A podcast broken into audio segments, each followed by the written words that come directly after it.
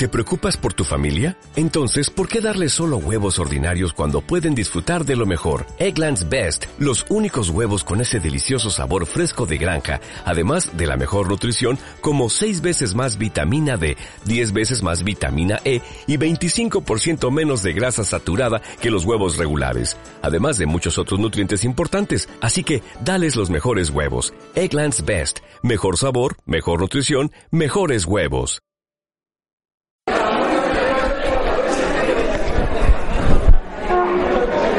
Bueno, entonces habíamos visto la clase pasada el teorema de valor medio para integrales, ¿no? Este, dice que si es una función continua en AB cerrado, que es la hipótesis que estamos trabajando por ahora con funciones continuas en AB cerrado, entonces existe al menos un punto C del intervalo en donde se cumple esta igualdad. El valor de la integral entre A y B de F coincide con F de C por B menos A un poco la moraleja del, del, resultado este es que si tenemos información sobre la función f, quizás podamos sacar alguna información sobre la integral.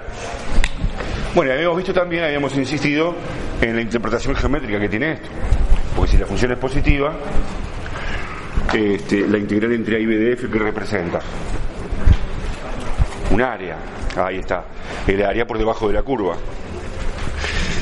Y lo que está en el segundo miembro también lo podemos pensar como un área, porque es un producto. Es la longitud del intervalo AB por f de c.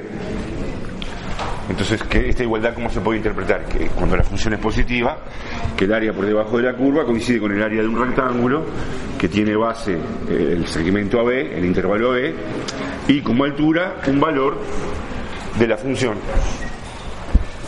¿Mm?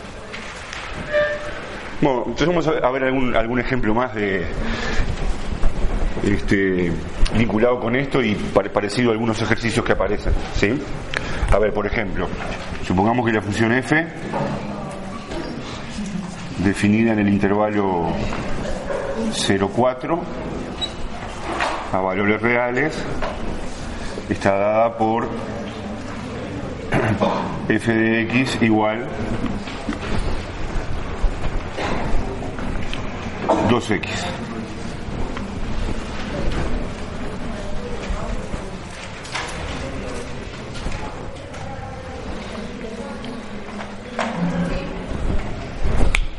f de x igual 2x. Y lo que queremos entonces es, en este caso, encontrar el punto C del teorema del valor medio para esta función, para la integral de la función entre 0 y 4, ¿no?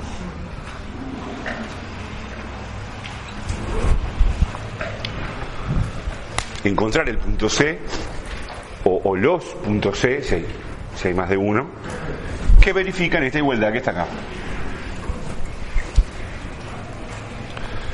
Este, bueno, entonces, ¿cómo hacemos? O sea, lo primero que decimos es que efectivamente estamos en las hipótesis del teorema, ¿no? O sea, esta F es continua.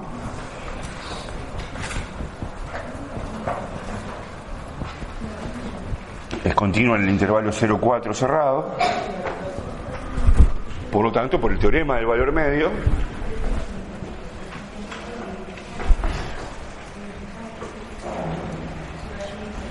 efectivamente va a pasar lo que dice la tesis del teorema, o sea, va a existir por lo menos un punto C del intervalo 0,4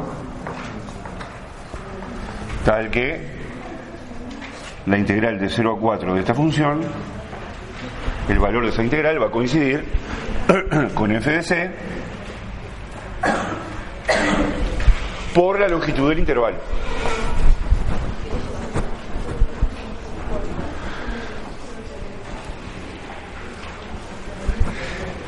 Bueno, ¿y cuánto da la longitud del intervalo acá? ¿Cuánto da el b menos a? 4, el 4 menos 0. Es la longitud del intervalo.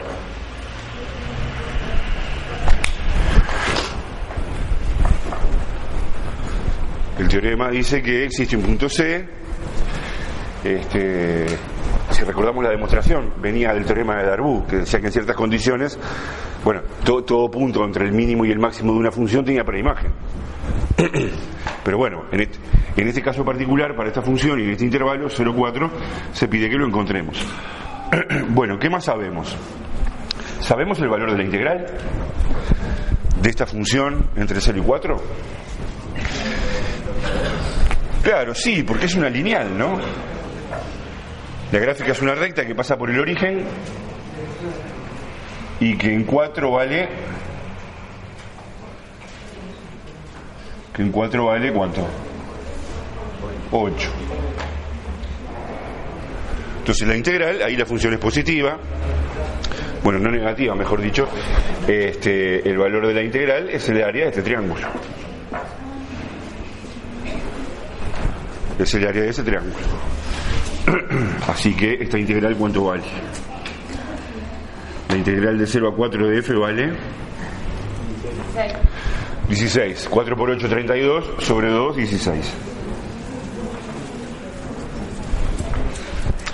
Entonces acá el teorema del valor medio nos lleva a esta igualdad. La integral de 16 igual a f de c por 4. O sea, de, de la igualdad, ¿qué va a pasar? Lo primero que vamos a encontrar es f de c. Vamos a encontrar f de c. Después que tengamos cuánto vale f de c, vamos a tratar de hallar el valor de c, o los valores de c.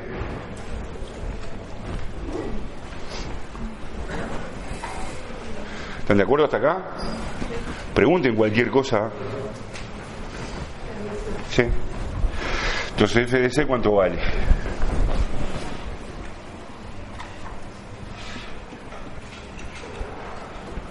16 dividido 4, 4. F de C vale 4.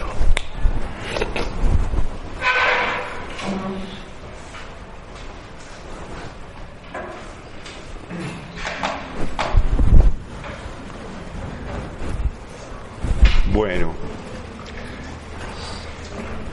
la fórmula de la función la tenemos. f de x es 2x.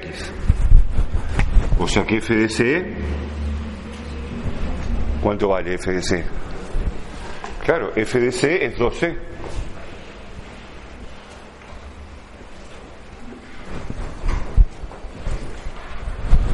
Si f de x es 2x, f de c es 12.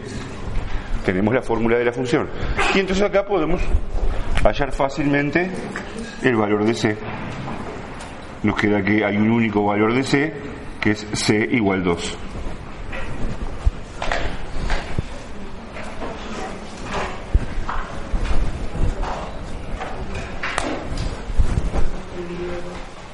C igual 2.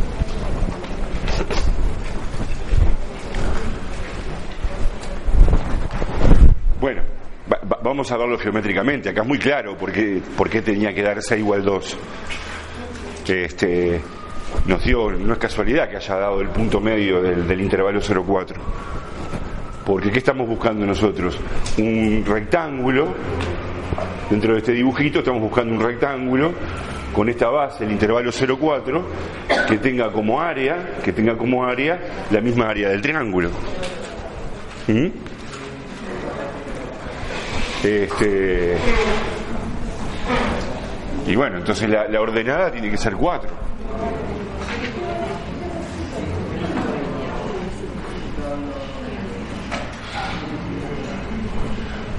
Ahí está el, ¿no? Porque todo lo que lo que sobra de área del triángulo tiene que coincidir con lo que con lo, con lo que le sobra de área al rectángulo y no la tiene el triángulo, ¿no?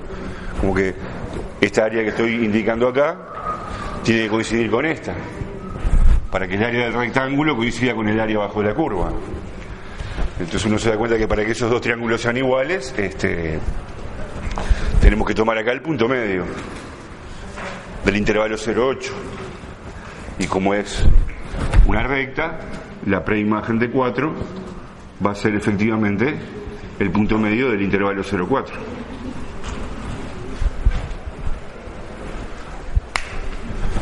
FS es 4, la preimagen hay una sola y es 2.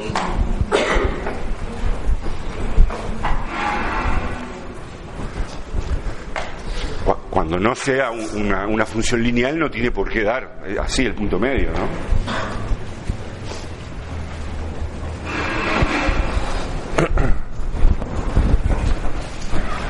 A ver, hagamos otro.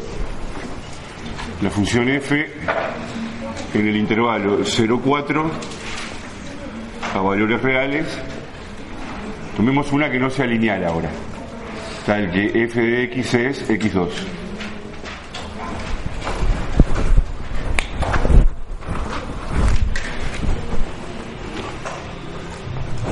Lo mismo, queremos hallar las funciones continuas en el intervalo 0,4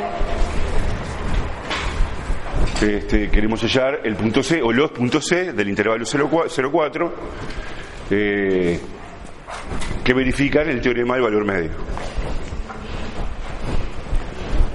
Para esta función f de x igual a x2 en el intervalo 0,4. así que el planteo es todo igual.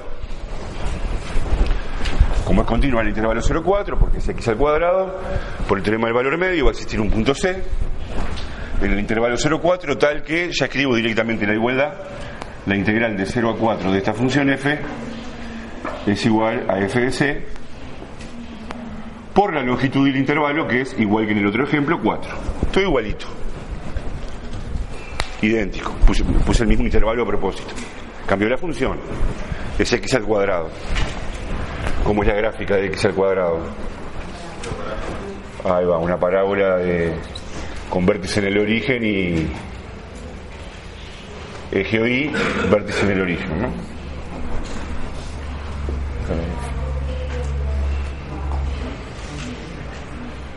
En 4 vale 16. También el intervalo 0,4 es no negativa, bueno, no negativa siempre, así que la integral entre 0 y 4 de esta función es el área por debajo de la curva.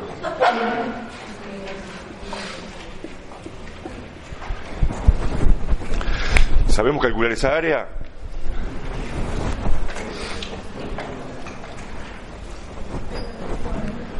O sea, ¿sabemos calcular esa integral? Con las cosas que tenemos hasta ahora. ¿Sabemos calcular esa área?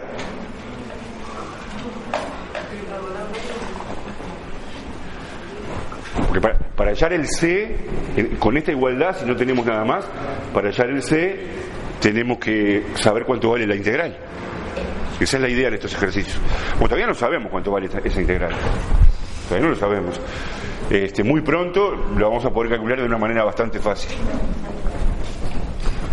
Así que yo voy a, les voy a dar como dato cuánto vale, ¿no? para hacer este, este, este ejemplo. Este, el valor de esta integral es, pero ya dentro de una clase vamos a, a ver por qué es 4 a la tercera sobre 3.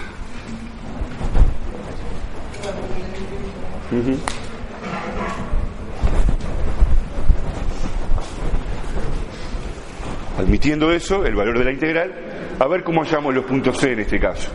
La igualdad queda 4 a la tercera sobre 3 igual a f de c por 4. Por lo tanto, f de c es. Se simplifica un 4, ¿no? Queda 4 al cuadrado sobre 3. O sea, 16 tercios. F de C es 16 tercios.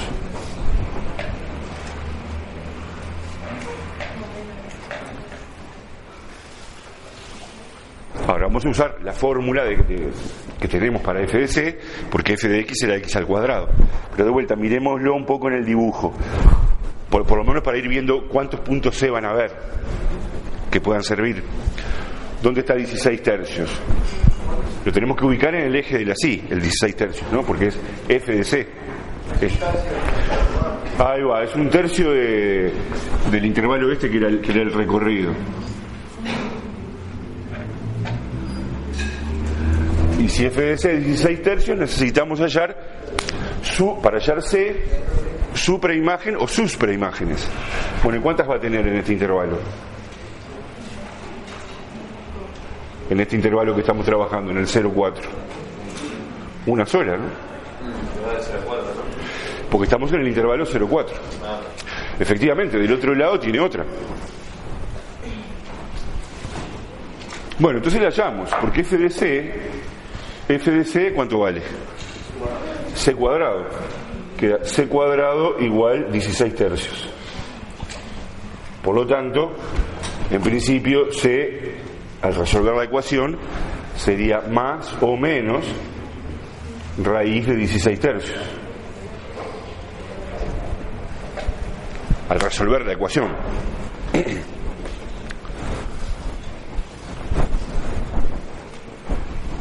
Pero bueno, nosotros tenemos que responder el o los puntos C del intervalo 0,4 que verifican la igualdad. Entonces la respuesta es que hay, uno solo, ¿no? En el intervalo 0,4 16 tercios tiene una única preimagen. La respuesta es que C es en este caso más raíz de 16 tercios.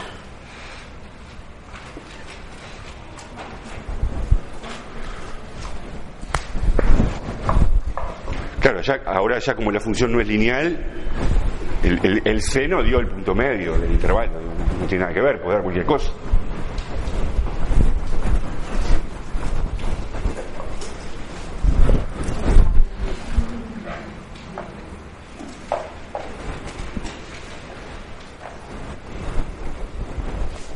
Así que cuando podemos hacer un dibujito lo hacemos, sí, eso siempre, ¿no? Fundamental, para visualizar lo que está pasando. Entonces ya con el dibujo, a veces con el dibujo hasta, hasta ni siquiera hay por qué...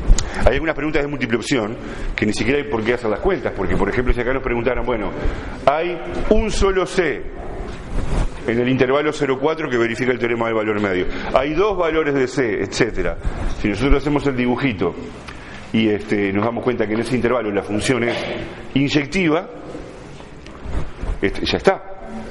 Eh, cada, valor del recorrido va a tener una única preimagen en ese intervalo. No va a haber dos valores de C que puedan verificar. Bueno, hagamos otro ejemplo.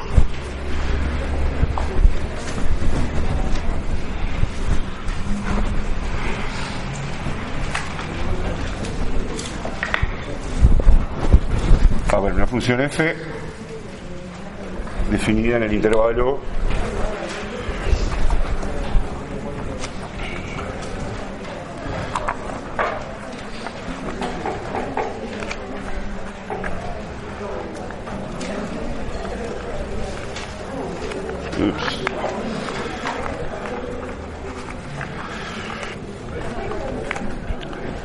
Eh, menos 1, menos 1,3 a valores reales dada por f de x igual. Abrimos una llave. f de x vale x.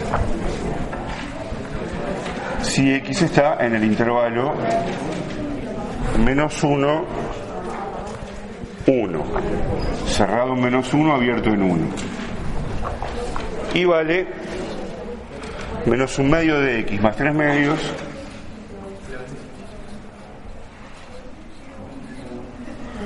Si x está en el intervalo 1, 3 en el intervalo cerrado 1, 3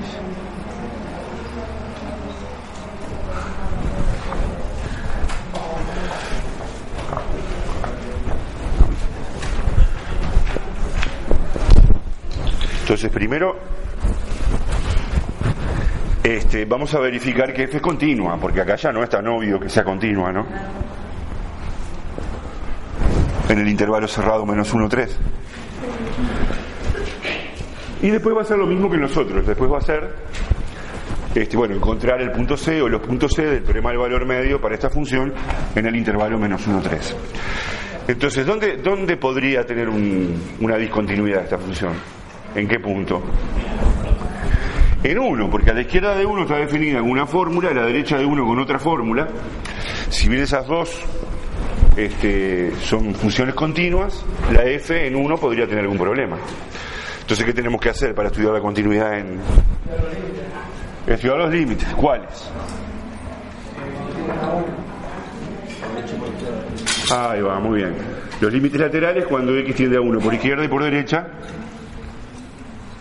Cuando x tiende a 1 por izquierda, vamos a ver cuánto da. El límite lateral cuando x tiende a 1 por derecha. ¿Y qué más? ¿Con eso alcanza? Ahí va. Y f de 1, ¿no? Bueno, el límite de la función cuando x tiende a 1 por la izquierda,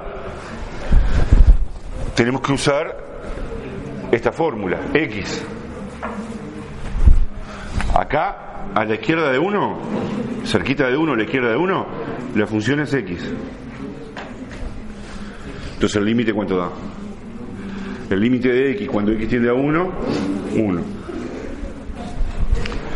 Por derecha. El límite de la función cuando x tiende a 1 por derecha.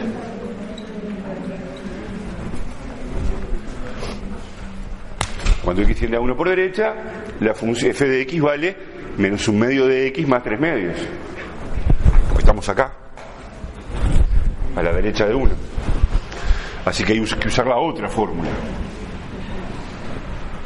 Pero tampoco hay ningún problema para calcular el límite porque es una función lineal. Cuando x tiende a 1 por derecha, entonces el límite va a dar menos un medio por 1 más 3 medios. Que da, vamos a ponerlo para que se vea qué fue lo que usamos. Que da, como ustedes dicen, 1.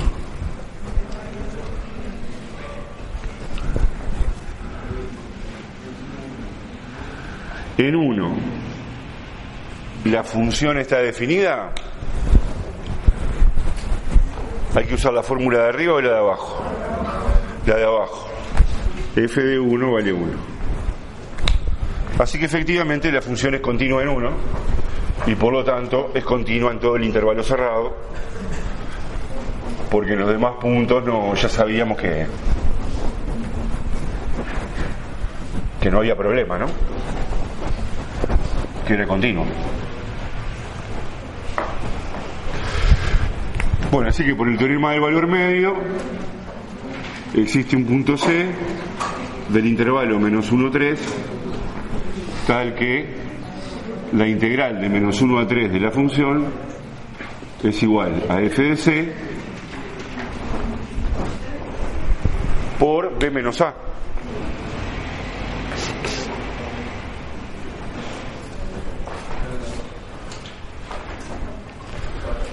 Eh, ojo que entonces es, es, la longitud del intervalo, ¿no? Ahora, ahora vamos a hacer el dibujito de la función.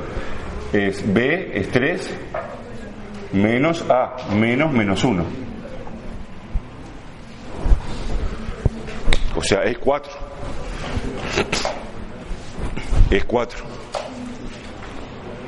La longitud del intervalo que va de menos 1 hasta 3 es 4. Así que esto es 4. El valor de la integral precisamos calcular ahora.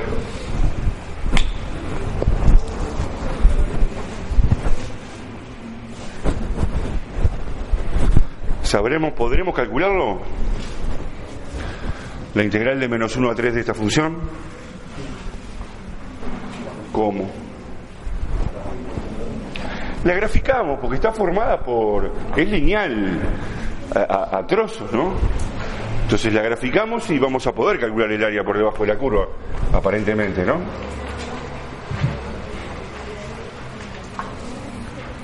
En el intervalo menos 1, 3. Menos 1, 0, 1, 2, 3. En menos 1, ¿cuánto vale? Menos 1. Es la recta igual x, así que forma 45 grados con, con el eje OX.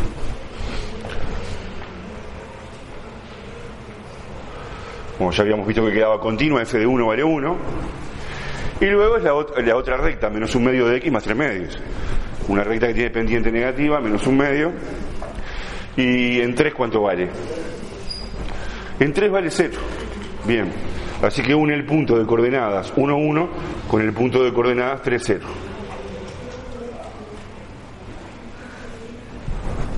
Muy bien.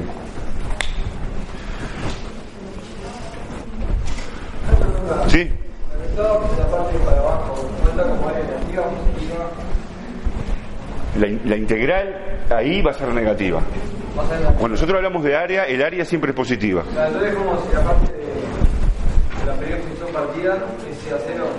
Claro, exactamente. Ya lo, lo habíamos visto el otro día en ejemplos, ¿no? Vos decís que la, la integral entre menos 1 y 1 de esta función vale 0. Sí, sí, está perfecto. Lo que, lo que podemos hacer es aplicar la aditividad respecto del intervalo, separar en los intervalos que queramos. Este, dicho de otra manera, la integral de menos 1 a 0 es el área de este triángulo, pero negativa. Es menos un medio. Después viene eh, la integral de 0 a 1, que es el área de este triángulo, que es más un medio. ¿Se van?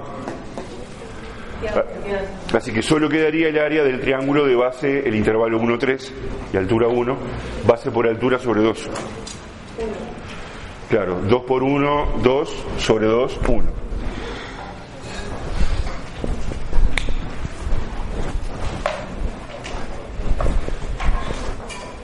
O sea, lo que, lo que dibujo en rojo, eh, eh, rayado en rojo, pa- para la integral hay que tomarlo como eh, el, opuesto del área y lo otro, lo que subrayo en azul, este, para la integral hay que tomarlo como eh, eh, igual al área. La integral ahí es el área, exactamente el área por debajo de la curva.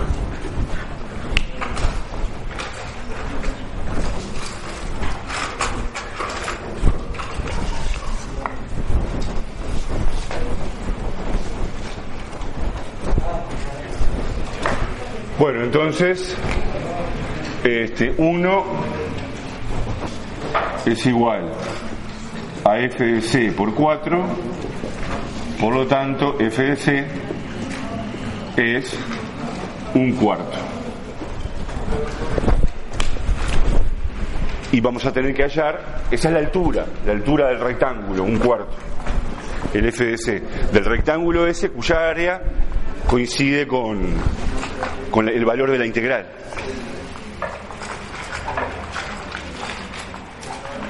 Bueno. A ver, volvamos al dibujo. ¿Dónde está el un cuarto? Está acá en el eje de la sí, entre 0 y 1, ¿no? Anda por acá un cuarto.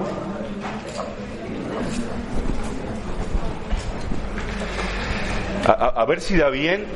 Tendría que ser un rectángulo de altura un cuarto y como base todo el intervalo que va de menos 1 a 13. A ver si, a ver si el área de este rectángulo da cuánto tiene que dar 1, tiene que dar 1. Es, base- la base mide 4 y la altura mide un cuarto. ¿Cuánto vale el área de este rectángulo? 1, ¿está bien? Coincide con el valor de la integral. Y ahora ese un cuarto le tenemos que hallar la preimagen por la función o las preimágenes por la función. ¿Y qué vemos acá? Que un cuarto tiene dos preimágenes en el intervalo que estamos. ¿Una cuánto vale? Me pareció escuchar que decían ya. ¿Cuánto vale la primera preima- preimagen? Un cuarto, porque es la recta y igual x. Es la recta y igual x. Y la otra, bueno, para la otra hay que usar la otra, la otra fórmula. Pues ahora venimos a la fórmula de la función. Venimos a la fórmula de la función. Una, en, una es f de x igual x. Entonces, si, si la imagen da un cuarto, la x tiene que ser un cuarto.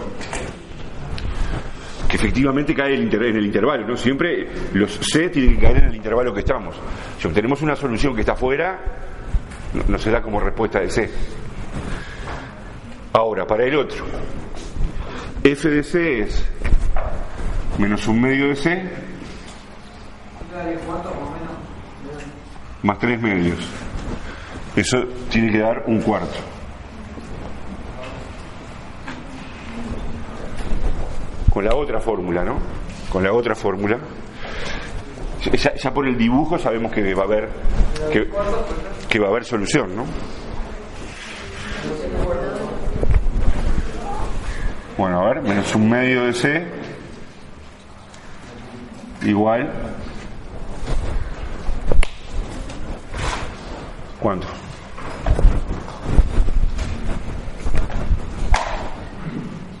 Un cuarto menos tres medios. Que vale, si ponemos cuatro de común denominador,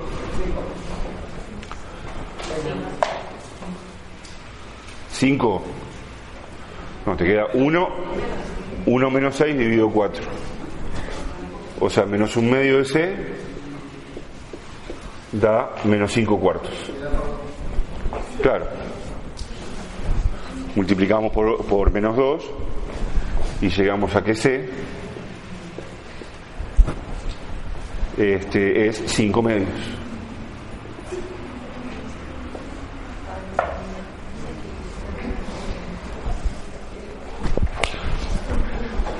Tenemos que verificar si pertenece al intervalo en que estamos. Si, si no, no, no se da como respuesta. Por el dibujo ya sabemos que sí, que tiene que caer. Y sí, 5 medios cae acá, ¿no? Es el punto medio entre 2 y 3.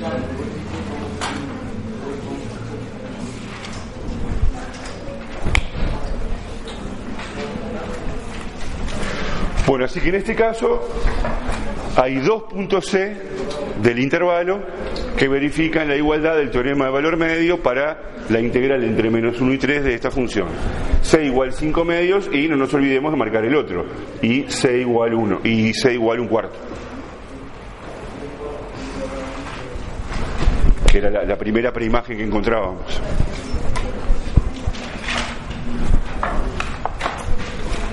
¿Están de acuerdo?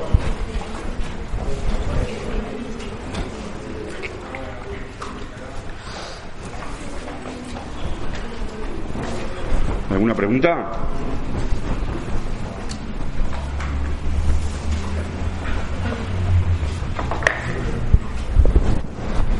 Bueno, entonces antes de seguir avanzando, ahora en algún resultado ya este, bastante más contundente y que en particular nos va a permitir calcular integrales con algún método, una, una pequeña convención que vamos a hacer.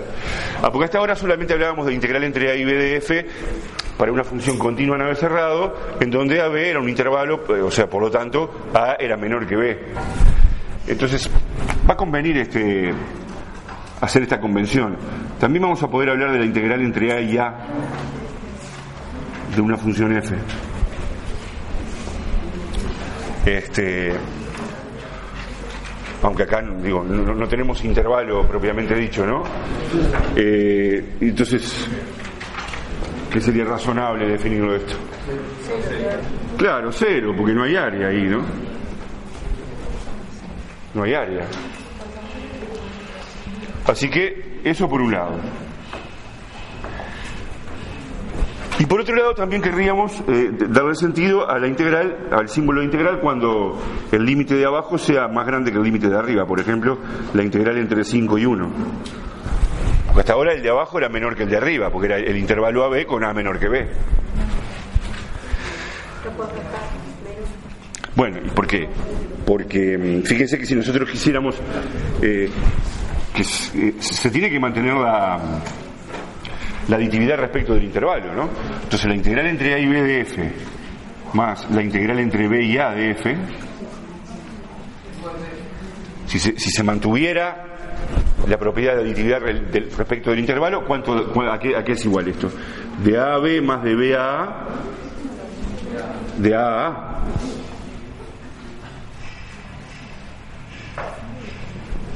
Si usamos la aditividad respecto del intervalo. Pero la integral entre A y A vale cero.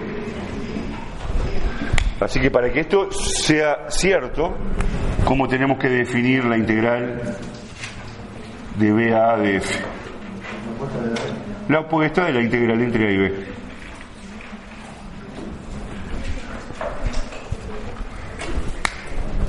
Así que simplemente tomamos esas convenciones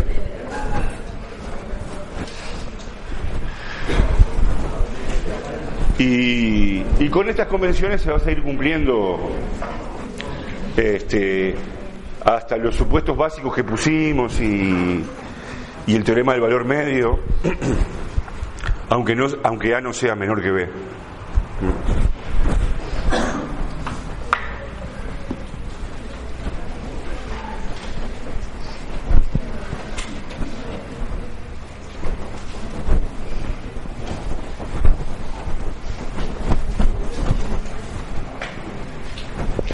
Bueno, otra anotación que vamos a introducir es que hasta ahora, bueno, hablábamos de la integral entre A y B de una función f, decíamos que si f continúa en A cerrado, estamos admitiendo que eso es un número, la integral entre A y B de f es un, un único número real, si la función es positiva representa el área por debajo de la curva, que cumple ciertas propiedades, que, ciertas propiedades que, que, habíamos admitido y otras que empezamos a demostrar. Este, muchas veces la f la vamos a dar mediante una fórmula, como una f de x una fórmula, ¿no? Para poder saber cuál es la función. Entonces también se escribe esto mismo, se escribe como integral entre a y b de f de x, si la función se da con la fórmula. Pero no se deja así, porque como puede haber este, más parámetros, para decir que la variable es realmente la x, se pone f de x de x. f de x de x una notación nada más, un símbolo. Este, en realidad es, es, para más que decir que la variable es la x, pero, o sea, después vamos a ver que esto tiene otro significado, pero por ahora es simplemente un símbolo. Bueno, y fíjense que en realidad el, el nombre de la variable no importa. No importa, ¿verdad? Porque ustedes dicen, yo tengo la función f de x igual x al cuadrado. O dicen, tengo la función f de t igual t cuadrado es la misma función. Es la función que a cada cosa, a cada número, le hace corresponder su cuadrado. Yo le llame la variable xt o, o alguna otra letra más fea como ñ, por ejemplo. Es decir, que f de ñ es ñ al cuadrado. Es la misma función. Lo que hace la función es a cada número le hace corresponder su cuadrado. Así que acá este la integral entre A y B de f da un número que, no depende del nombre que le pongamos a la variable esta, ¿no? Así que pues, también se puede poner integral entre A y B de f de t de t. Es el mismo número. Todo eso es el mismo número.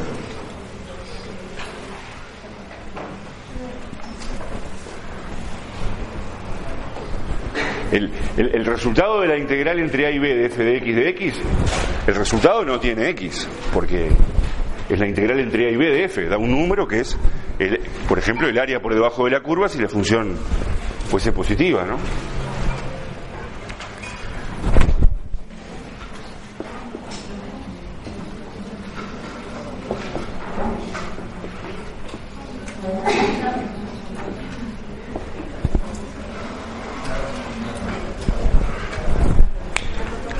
Entonces ahora volvamos a dibujar una, una F cualquiera, este, continua en cerrado.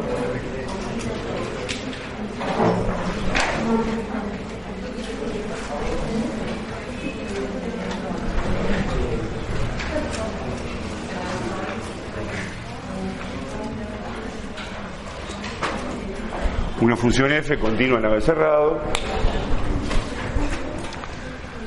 Yo la dibujé positiva. Entonces en este caso, volvemos a repetir, estamos admitiendo que el símbolo este integral entre A y B, integral entre A y B de f, vamos a poner este nombre, f de t de t. Supongamos que el, que el eje de, de las abscisas se llama t.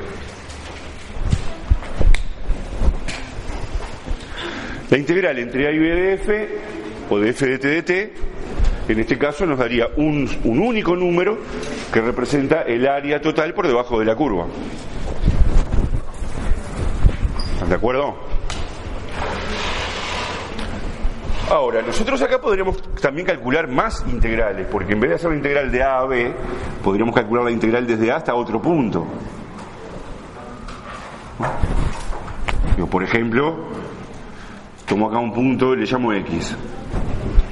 Un punto X entre A y B. Como la función es continua en AB, en AB también va a ser continua en AX. O sea, tiene sentido hablar de la integral entre A y X de, de F.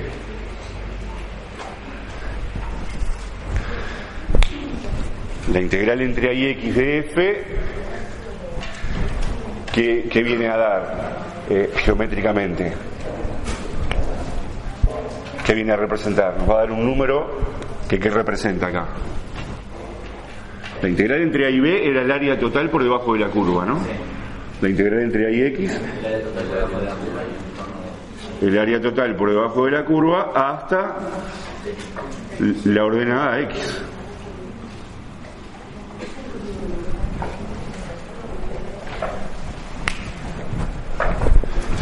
O sea, podríamos considerar la integral entre A y X de f de t de t o simplemente integral entre a y x de f, ¿no?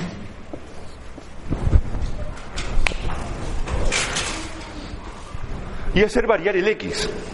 Claro, esto sí, el resultado de esto sí depende de x, ¿no? El resultado de esto depende de x. Lo variamos dentro del intervalo. Claro, porque fuera del intervalo AB no tenés nada. No, no, no sabés lo que tenés.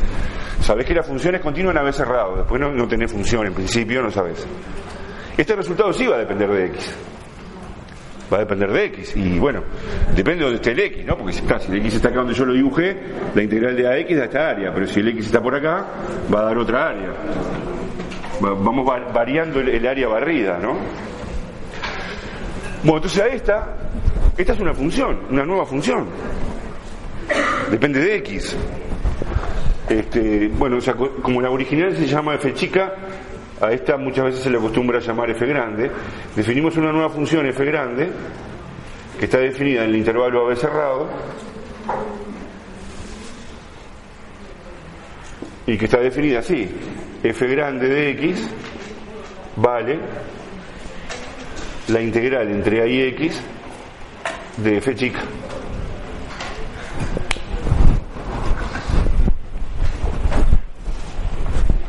O sea, cuando la, cuando la f chica es positiva, la f grande que va dando, va dando las, las áreas barridas a medida que cambia la x, ¿no? O sea, este, para este x, f grande de x es esta área.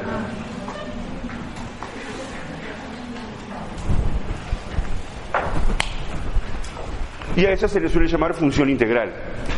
Este, bueno, función integral a partir de A sería, ¿no? Porque justo partimos desde A.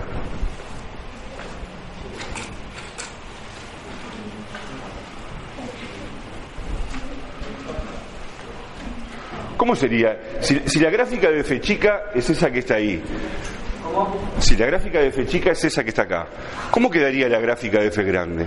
A ver, pensemos aunque sea intuitivo. ¿Cómo quedaría la gráfica de f grande en, en este caso?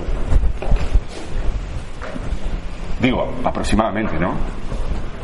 ¿Cómo sería un bosquejo de la gráfica de f grande?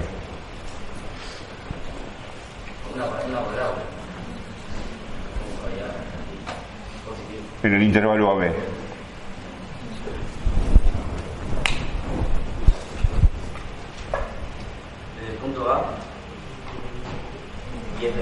¿Cuánto vale? A ver, ¿cuánto vale f grande en A?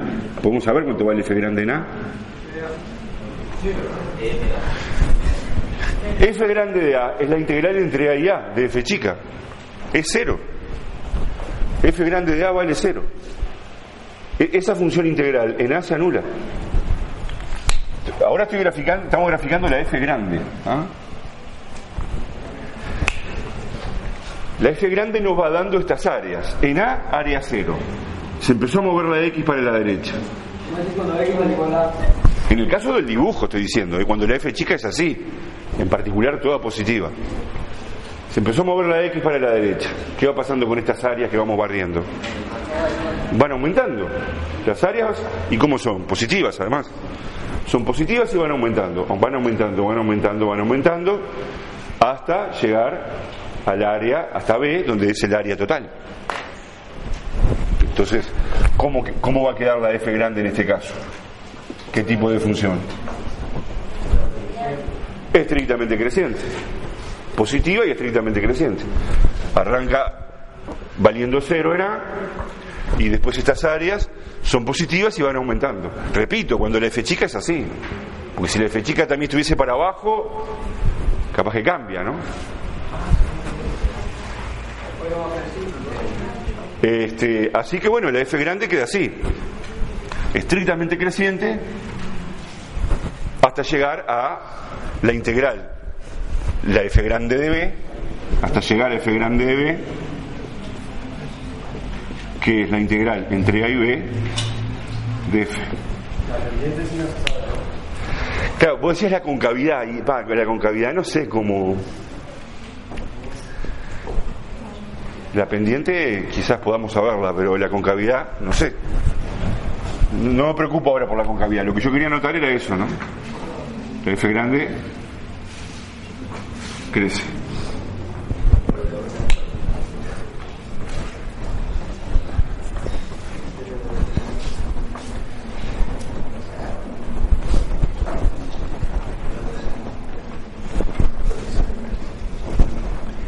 Después, vamos a trabajar este más con. Vamos a retomar esto, ¿sí? A ver, un ejemplo concreto. Este, si f chica de t es la función 3t.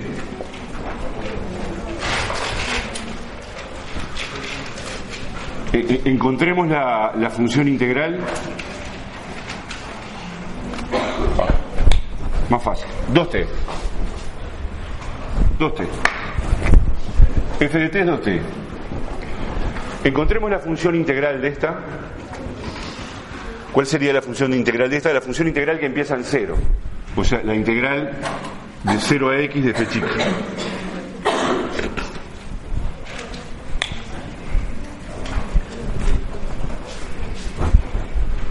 Con, con la notación que yo les decía, esto se representa así.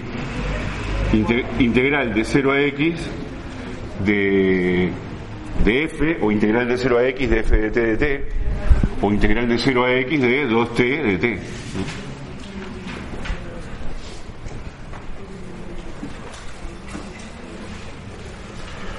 Bueno, entonces graficamos la f chica,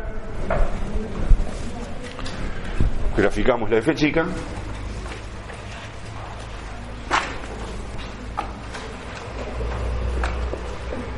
f chica de t igual 2t, es una recta que pasa por el origen, la gráfica, dependiente 2, en el dibujo no me quedó dependiente 2, pero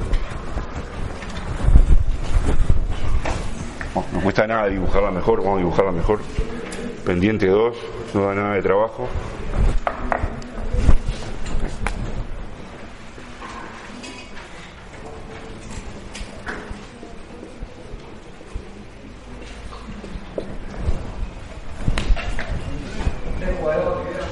Para x mayor que 0, ¿da? Para x mayor que 0, así por ahora no lo, vemos bien como áreas y no, no nos preocupamos con la función negativa. Entonces, ¿qué hay que hacer? Hay que agarrar un x cualquiera en el eje de las abscisas y estamos planteándonos la integral de 0 a x de esta función.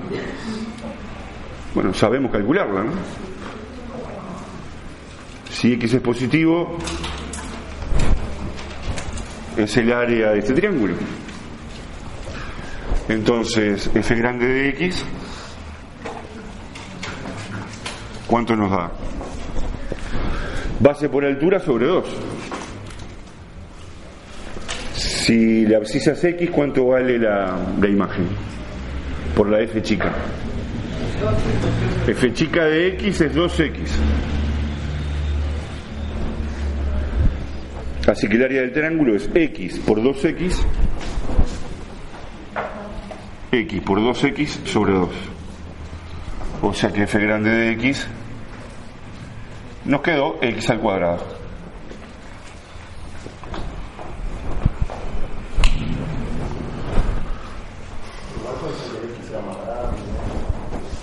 Eh, Acá, acá, claro, el x puede ser cualquier número positivo.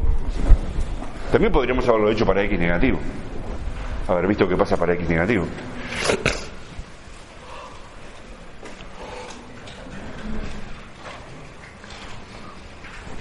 O sea que si la función f chica de t es 2t, hemos hallado la función, su función integral empezando de cero, por ejemplo. La función integral que empieza de cero, para x positivo. Bueno, y ya acá en este ejemplo se ve algo muy curioso, ¿no? Miren lo que dio la f grande de x comparado con la f chica.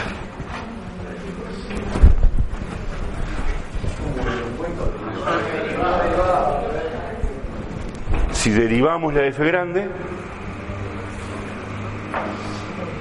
¿qué nos da? La función original, evaluada en x.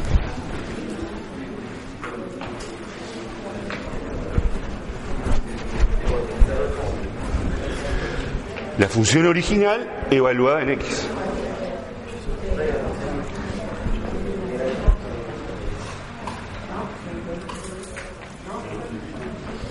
Por supuesto que podría haber sido una tremenda casualidad de este ejemplo, pero, ah, pero no lo va a ser. No lo va a ser, ¿no? Este, ya 500, 600 años antes de Cristo, los griegos calculaban áreas aproximadamente, entre ellos Arquímedes. Este, Arquímedes había podido calcular, por ejemplo, el área por debajo de una parábola que hoy nos encontramos ahí. Y recién, este, prácticamente 2000 años después, eh, en la época de Newton por ahí, se encontró una relación entre el área y la derivada. Porque el concepto de derivada nació fundamentalmente porque la física tenía necesidades de, de representar la velocidad, la velocidad con que cambian las cosas.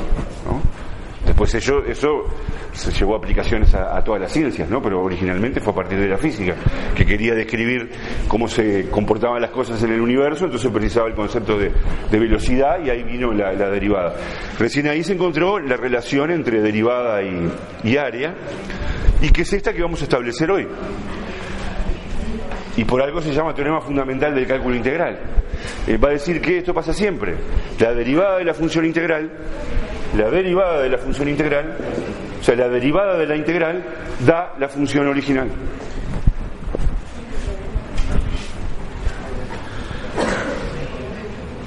O sea que ustedes preguntaban recién acá, cuando graficamos la f grande, decían, ¿sabremos algo de la pendiente de la f grande? Sí.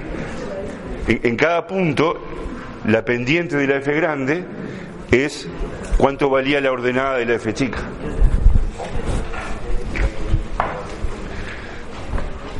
Bueno, entonces, vamos a escribir ahora el teorema fundamental, a demostrarlo y después seguir trabajando con montones de aplicaciones de, del teorema fundamental, ¿no? Este, borro acá el ejemplo.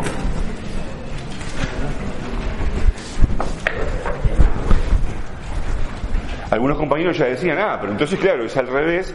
Si, si yo tengo la, la, función integral, la derivada me da la función original. Pero el problema va a ser al revés. Nosotros tenemos la función original y queremos hallar la integral. Entonces vamos a tener que hacer algo así como un proceso inverso del de derivar. En vez de calcular derivadas, al revés. El proceso inverso. Ese va a ser un método posible para calcular integrales. Bueno, así que veamos el teorema fundamental.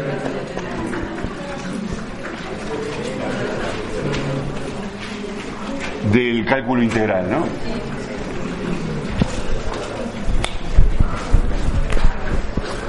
Así que bueno, tenemos, decimos, sean f chica eh, continua en, en el intervalo AB cerrado y f grande su función integral que empieza en A, digamos, f grande definida en el intervalo AB cerrado a valores reales, tal que f grande de x es la integral entre A y x de f chica. Lo mismo que habíamos considerado recién.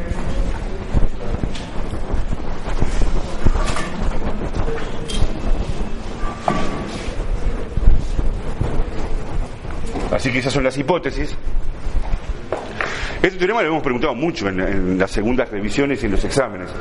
Este, no, se olviden acá en la hipótesis de aclarar quién es F grande, ¿no? Porque si no, si no ponemos quién es F grande, eh, no, no, la definimos nunca, pierde sentido. Después aparece F grande y quién es F grande.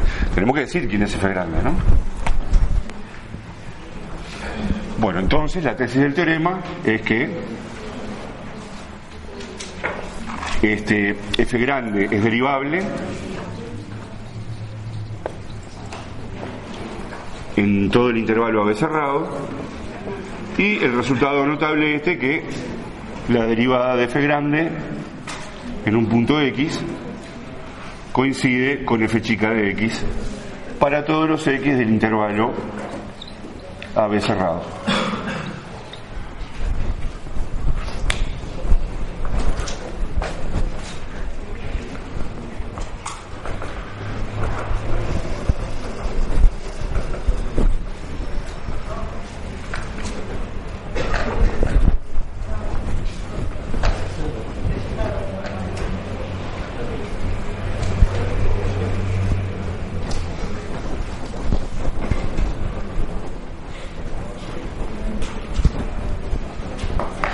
¿Está bien? Bueno, entonces vamos a ver la demostración del teorema fundamental. La, función f grande de x, este, así que las hipótesis son que tenemos una f chica continua en AB cerrado y f grande, y le llamamos f grande a la función integral de f chica, definida así. En AB cerrado, f grande está definida en AB cerrado, valores reales, y f grande a cada x le hace corresponder la integral de ax de f chica. Bueno, por ahora tenemos muy poca información de f grande porque sobre la integral conocemos muy pocas cosas. Las vamos a tener que usar, ¿no? Entonces, bueno, ¿cómo hacemos para demostrar que una función es derivable? Pues, si no es suficientemente conocida, si no está formada por funciones ya conocidas, lamentablemente no tenemos más remedio que hacer qué para ver si una función es derivable. y, y que sea derivable. No, porque si es derivable es continua, pero si es continua solo no te... No te... Que sea continua y que no tenga puntos. Que pinchan, donde la curva, la gráfica pincha. Está bien, Que no tenga puntos pinchados. no tenga puntos pinchantes. Tiene razón. Claro, una- la gráfica es una cosa así, Por ejemplo, valor absoluto de x.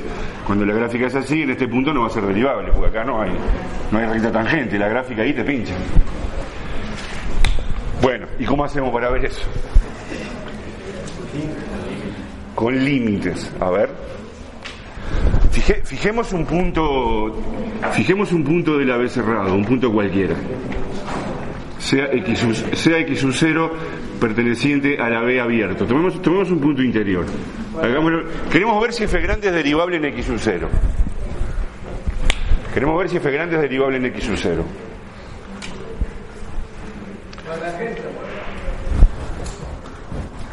Sí, está, está todo bien lo que estás diciendo, pero ¿qué te tenés que plantear? Porque.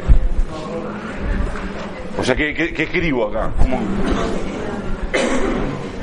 Tenemos una función f grande de x de la cual conocemos algunas propiedades que, que vamos a intentar utilizar, ¿no? ¿No podríamos plantearnos la definición de derivada? Tenemos que ir a la definición de derivada. ¿Cómo es? ¿Se acuerdan? En el punto x sub 0. ¿Cuál, cuál era el concepto? ¿Qué, qué teníamos que plantearnos para, para la definición de derivada? Claro, nos planteábamos el, incremento de la función f grande de x menos f grande de x sub 0 comparado, o sea, dividido el incremento de la variable x menos x sub 0. Eso es lo que se llama el cociente incremental. Pero claro, esto lo habíamos conversado bastante, ¿no? Es como una, una razón media de cambio. ¿Cuánto cambió la función comparado con cuánto cambió la variable desde x sub 0 hasta x? Si queríamos la derivada exactamente o una especie de eh, velocidad instantánea de cambio en el punto x sub 0, ¿qué teníamos que hacer con esto? ¿Por qué dejé un, espacio acá al lado izquierdo? Porque ahí poner el límite de esto cuando x tiende a x sub 0. Esa es la definición de derivada, ¿no? Nos tenemos que plantear el límite del cociente incremental cuando x tiende a x sub 0. Y bueno, acá querríamos demostrar que este límite existe, que da un número. Y además, ¿qué número queremos que nos dé? ¿Qué número debería darnos ese límite para que quede demostrado el teorema? ¿Cuánto nos debería dar esto? Acá cuando lleguemos acá al final, vamos a llegar a que es igual a... Vamos a ver que ese límite existe, que da un número y cuánto va a tener que dar. f chica de x. ¿Así?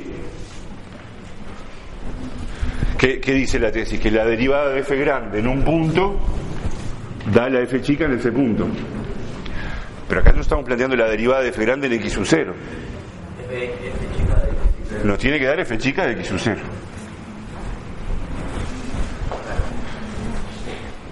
X sub 0 es un punto cualquiera. Si demostramos esto, cuando lleguemos acá, vamos a poner entonces tesis. ¿Están? Bueno, entonces comencemos a ver qué podemos hacer. Nos queda el límite. Cuando x tiende a x sub 0 de... Bueno, en el denominador x menos x sub 0. Vamos al numerador. Bueno, empecemos usando cuánto vale la f, cómo fue la definición de f. f grande de x. En lugar de f grande de x, ¿qué podemos poner? Integral de ax de f, de f chica. Integral de ax de f chica. Menos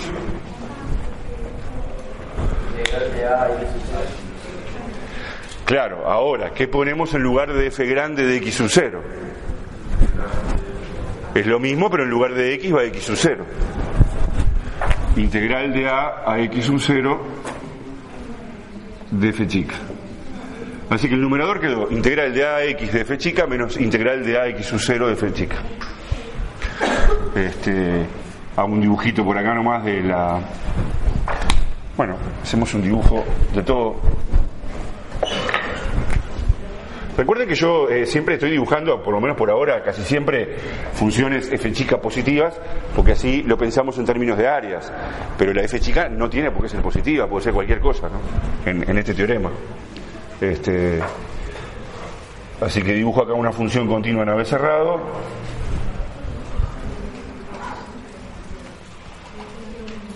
Hemos fijado un punto x sub 0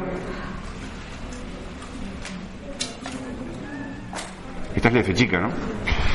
Y un punto x eh, que es variable. Un punto x que es variable.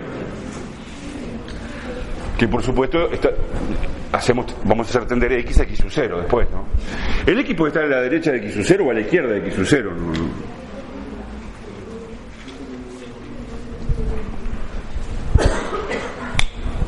entonces, si miramos el dibujo, y lo pensamos en, términos de áreas.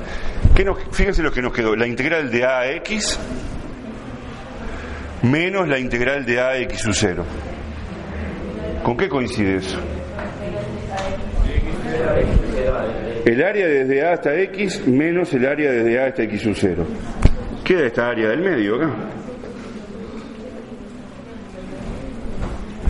O sea que la integral de a a x menos la integral de a de x sub 0 coincide con la integral entre x sub 0 y x de f.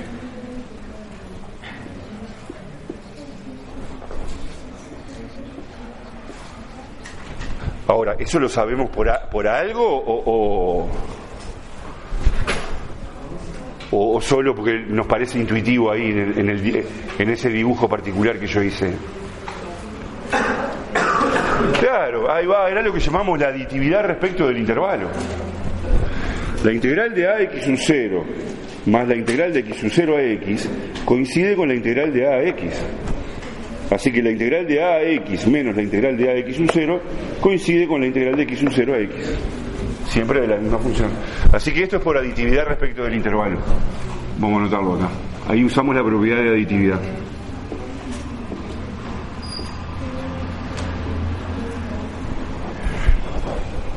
que, también se cumple ya sea que la x esté a la derecha de x 0 o a la izquierda de x 0.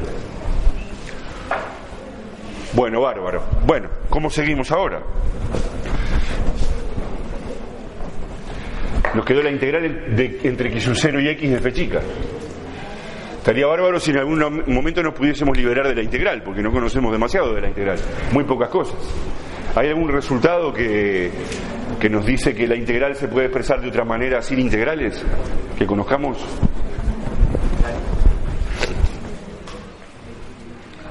Mm.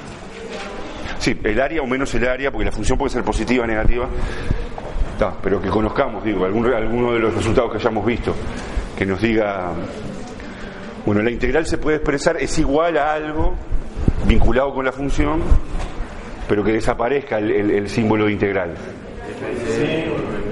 El teorema del valor medio. Acá vamos a usar el teorema del valor medio para integrales. Ahí va, muy bien. Eh, pongamos un asterisco acá. Lo, lo- anotamos aparte. Como f es continua en el intervalo x sub 0x, como f es continua en x sub 0x, porque lo era en todo AB, porque vamos a- est- nos quedó la integral de x sub 0x, o sea, vamos a aplicar el teorema del valor medio en el intervalo x sub 0x. Entonces, por el teorema del valor medio, existe un punto C perteneciente al intervalo x sub 0x, tal que la integral de x sub 0 a x de f chica es igual a f de c por x menos x sub 0.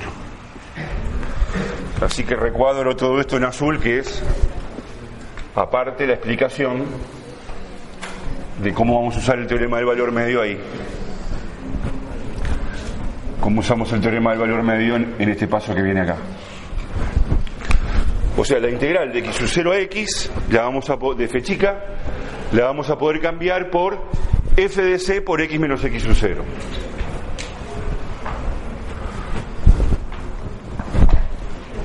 Bueno, eh, igual no es tan alentador, porque el punto C no es, no es conocido, ¿no? Lo único que sabemos de él es que está entre x sub 0 y x.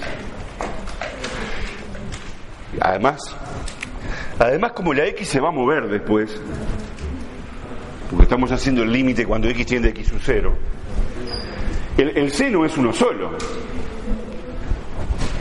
Porque cuando cambiemos la x, puede haber otro c. O sea, el c, ¿de quién va a depender? El x sub 0 está fijo, pero el x no está fijo.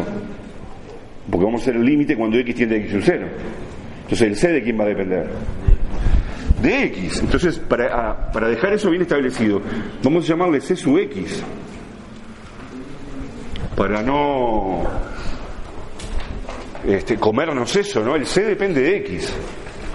El c no está fijo. c sub x o c de x le podríamos llamar. Y, y lo único que sabemos del c sub x es que está entre x sub 0 y x. Bueno, entonces volvemos al límite.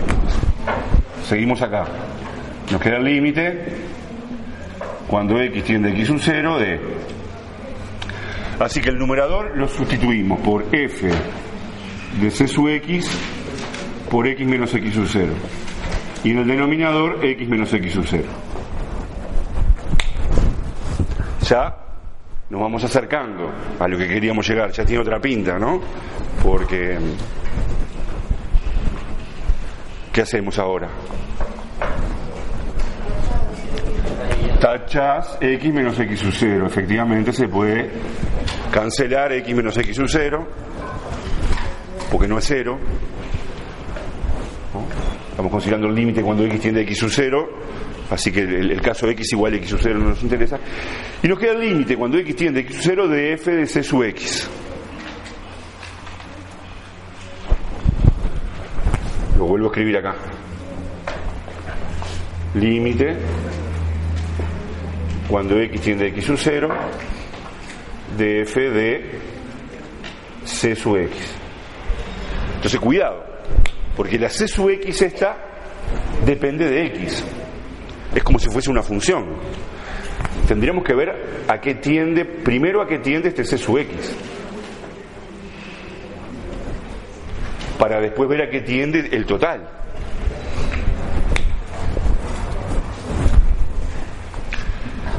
Entonces, ¿cómo sabemos a qué tiende el c sub x? Acá está x sub 0, por acá está el x, Lo único que se sabe del C es que está entre, entre x sub 0 y x. Entonces, cuando x tiende, tiende a x sub 0, ¿qué va a pasar con el C? Y está obligado también a tender a x sub 0.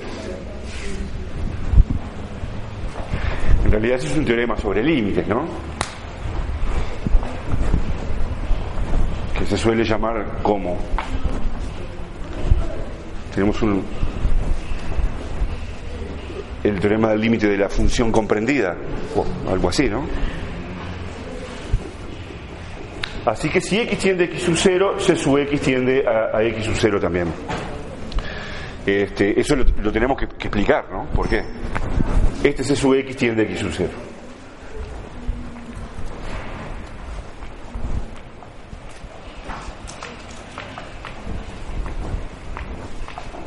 Sea, esto es porque, yo acá hice el dibujito, es porque el C está entre X sub 0 y X. Entonces, si X tiende a X sub 0, entonces el C también tiende a X sub 0, el C sub X.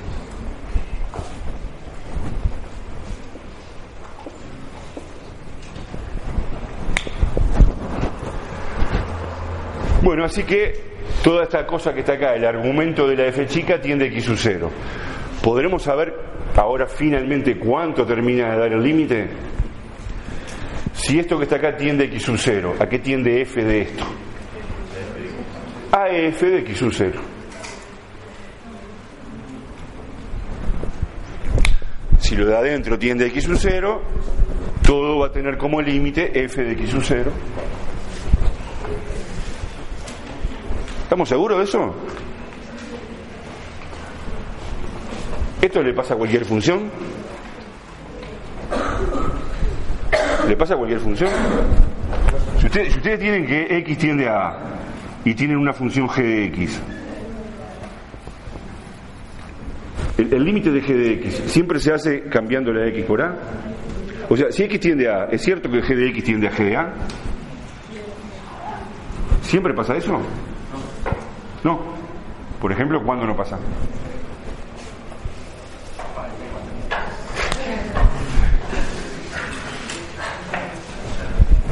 ¿Cuándo? ¿O pasa siempre esto? Para todas las funciones. Que si x tiende a, g de x tiende a g de a.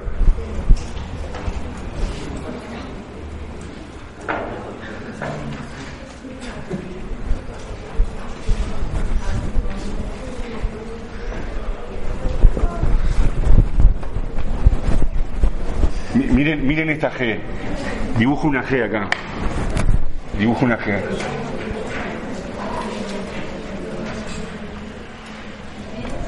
Este, G de A, este es el punto A, este es el punto A, y G de A está acá.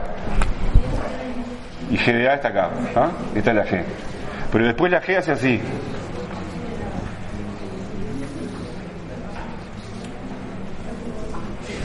Cuando x tiende a ¿cuál es el límite de esta función g? Es este numerito que anda por acá, este L. No es g de A. Claro, esto le pasa a las funciones continuas en A. Si la función no es continua, el límite puede no existir o puede ser diferente del valor en el punto. Así que en este último paso, para no perder un punto en la demostración, cuando la hagamos en la revisión, aclaremos que esto es porque f chica es continua. f chica es continua en x sub 0 porque lo era en todo el intervalo a b cerrado.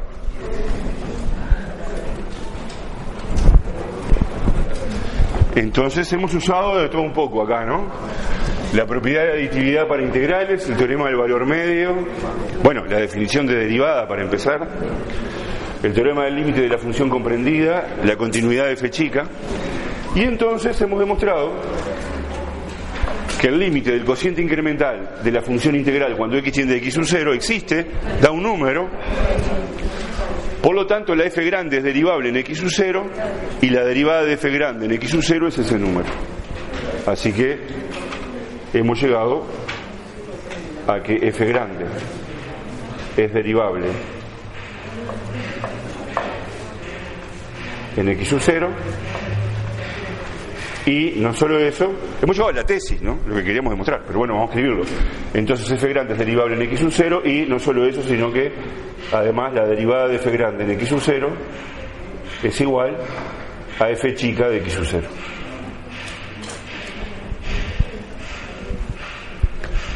Hemos llegado a que f grande es derivable en x sub 0 y que la derivada de f grande en x sub 0 nos dio f chica de x sub 0 y eso es lo que afirmaba justamente el teorema fundamental.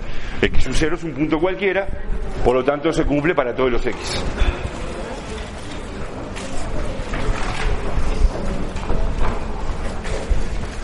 Bueno, repásenlo el teorema o las cosas que vimos hoy y cualquier consulta me preguntan el miércoles y después seguimos con aplicaciones de todo esto.